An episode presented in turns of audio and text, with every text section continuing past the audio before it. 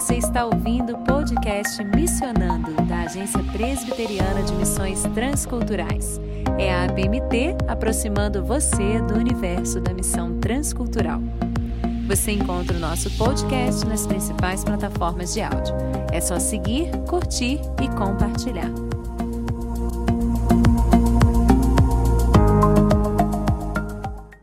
Olá, querido ouvinte do podcast Missionando. Eu sou Tabata Mori aqui agora com você para mais um bate-papo aos vocacionados desse Missionando.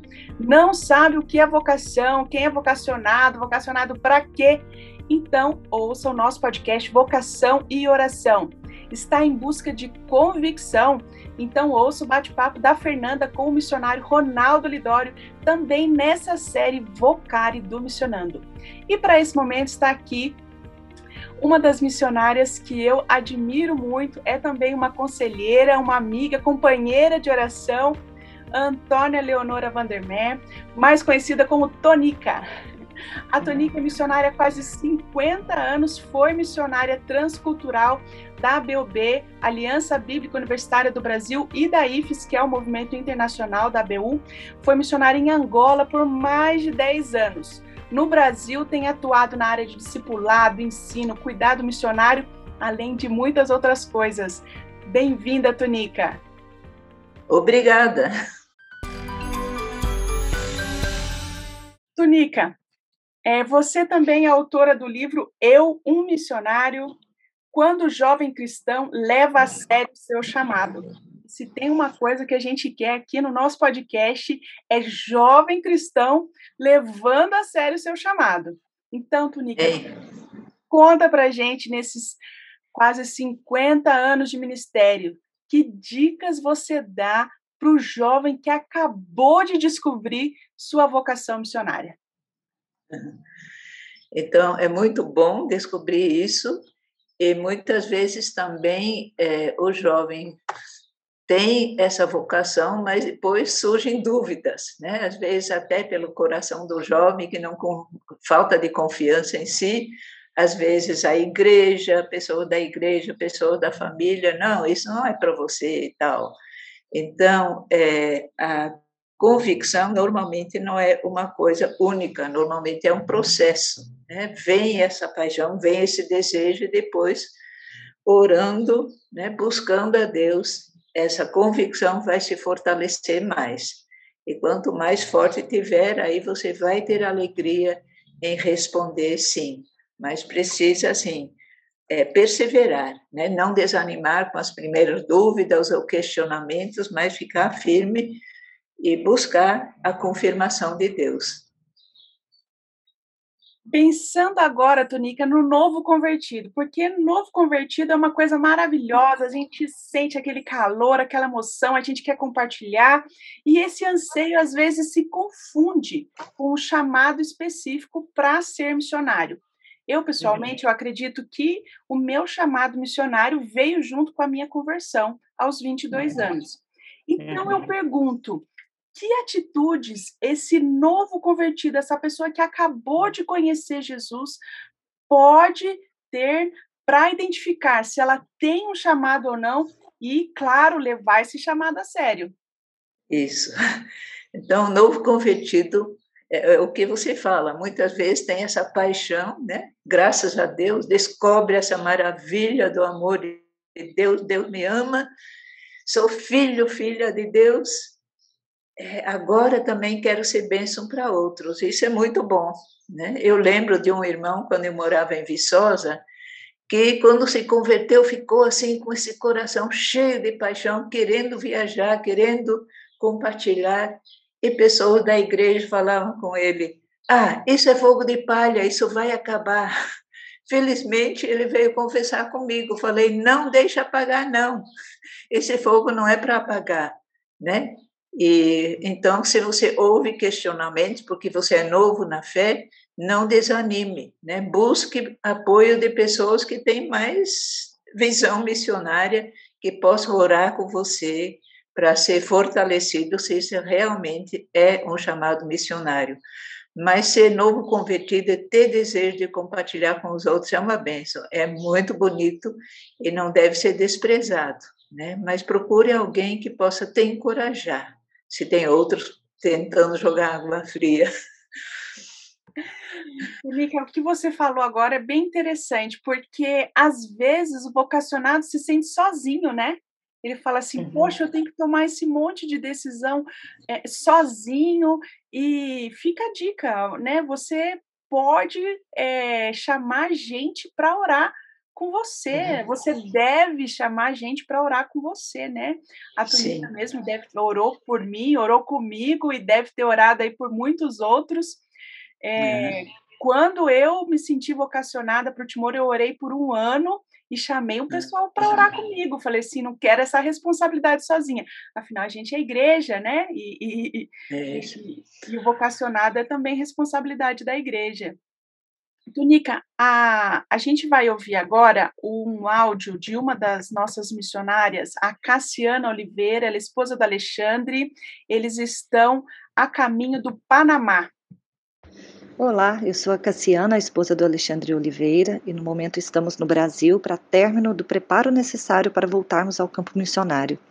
O meu chamado missionário ocorreu junto com a minha conversão. Desde o momento em que o Senhor Jesus se revelou a mim, ele me deixou muito claro que eu devia dedicar os meus dias à obra missionária. Porém, meu esposo não tinha o mesmo entendimento.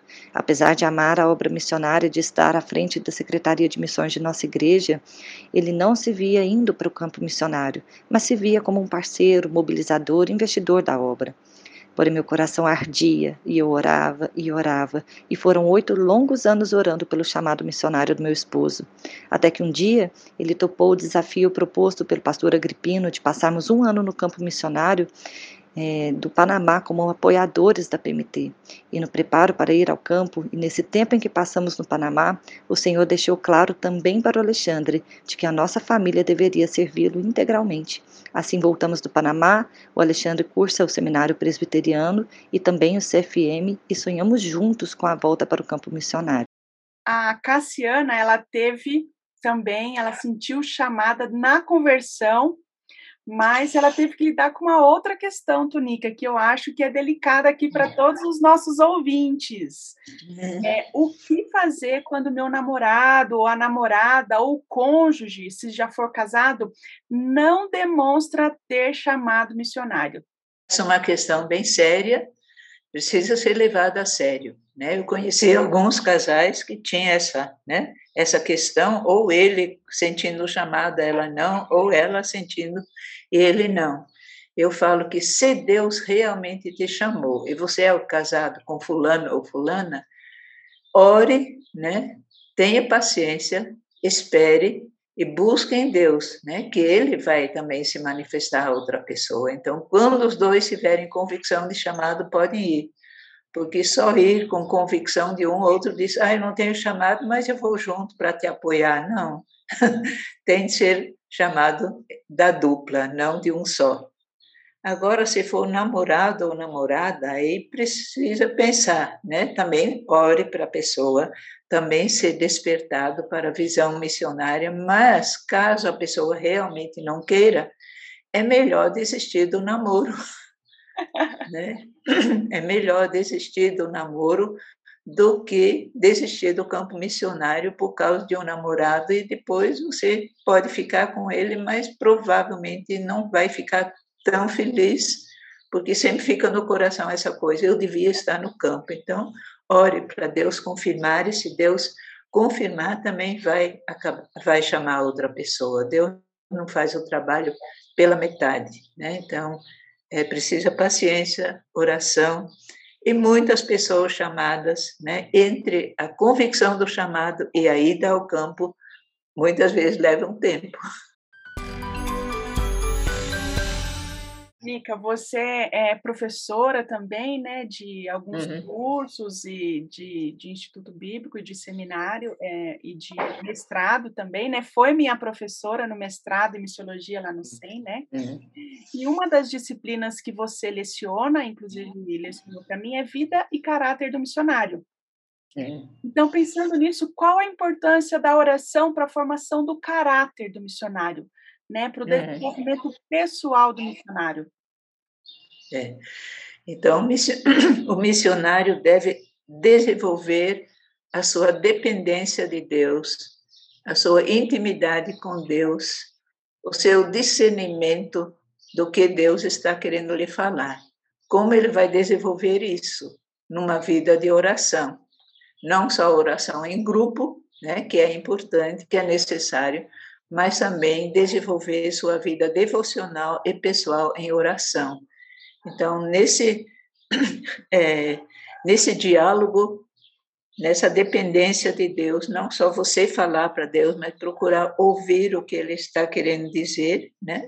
Você vai crescer no seu relacionamento com Deus e Deus vai te transformar pouco a pouco para você ser é, mais maduro na fé, mais santificado, né? mais parecido com Jesus, porque para ser um missionário que seja bênção onde quer que esteja, precisamos isso, precisamos pessoas santificadas, parecidas com Jesus, né? Não só pessoas capacitadas, mas pessoas que têm uma vida, é, a própria vida dela transmite a graça e o amor de Deus. Isso é muito importante. Olha que desafio aí, hein, querido ouvinte? Está pensando que você missionário tem que transmitir a graça de Jesus com a sua vida. Gente, isso não é só para missionário, não. Isso é para todo mundo, né? Para todo mundo que é cristão, que se confessa cristão, tem que transmitir essa graça. Mas isso tem que ficar muito evidente até para as outras pessoas apoiarem, verem a sua convicção de chamado. Tunica, na sua outra fala, você trouxe uma coisa sobre esse tempo entre a convicção e a chegada ao campo.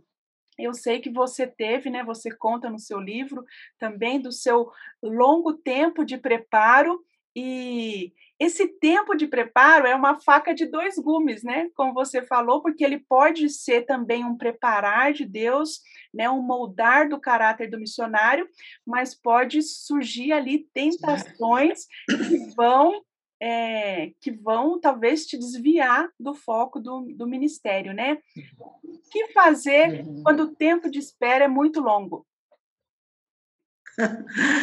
É, então, é, várias pessoas, eu também, né? Não foi de repente, ah, surgiu a paixão e já foi, né? Geralmente Deus usa várias coisas e essas várias coisas incluem, né? Esse moldar de Deus no nosso caráter que é necessário, inclui mais formação, né?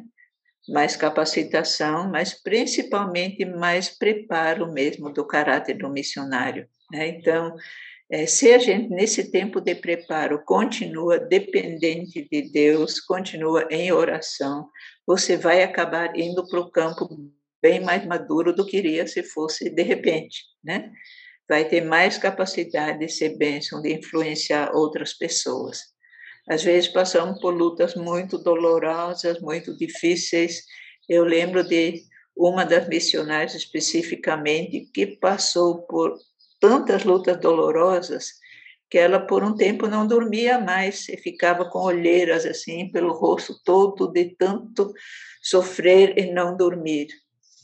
Aí eu orava com ela, eu falei, eu creio que Deus está te preparando para você trabalhar com gente que sofreu muito.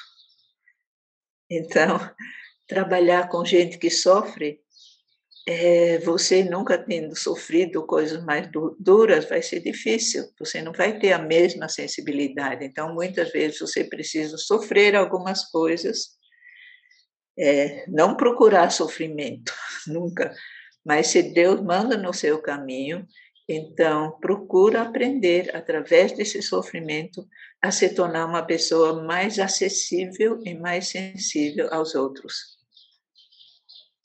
Ótimo, Tonica. A gente vai ouvir agora a Elinalda. Ela é missionária também da PMT entre os hispânicos imigrantes aqui no Brasil.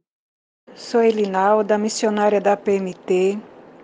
Sou missionária é, no Brasil entre os hispânicos desde junho de 2016.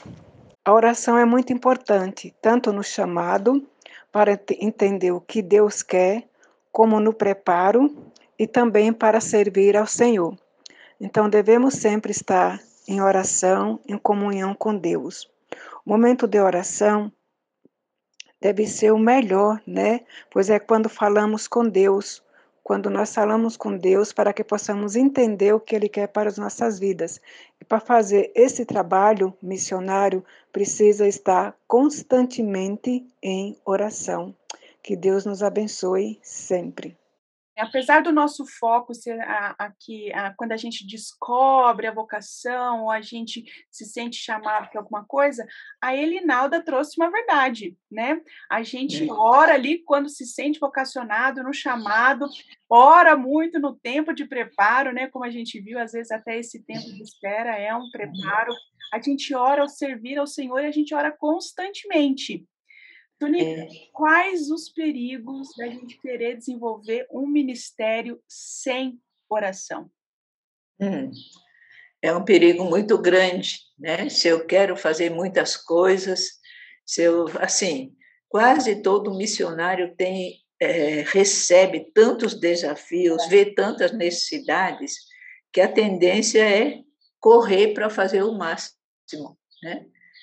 Aí, se fazemos o máximo, mas não temos mais tempo para oração, o que, que acontece? A gente está trabalhando na nossa força, na nossa capacidade, na nossa sabedoria, no nosso amor, que é tudo limitado, né? Se a gente separa o tempo para a oração, que é indispensável, Deus nos dá mais sensibilidade para a necessidade do outro, Deus nos dá mais capacidade para entender, para amar, para ter compaixão. Deus nos dá uma sabedoria que não é nossa, que é dele. Então, a oração é indispensável para o ministério, para não ser feito na nossa força, mas na força dele. É, aí sim, vamos ser bênção. Pois é, gente, o risco de um ministério limitado, né? Então, né, na nossa uhum. força, com o nosso amor, com a nossa capacidade, na nossa sabedoria, é tudo limitado. Ou a gente vai na força do Senhor, ou a gente corre o risco de ter um ministério limitado. Então, oração, dependência.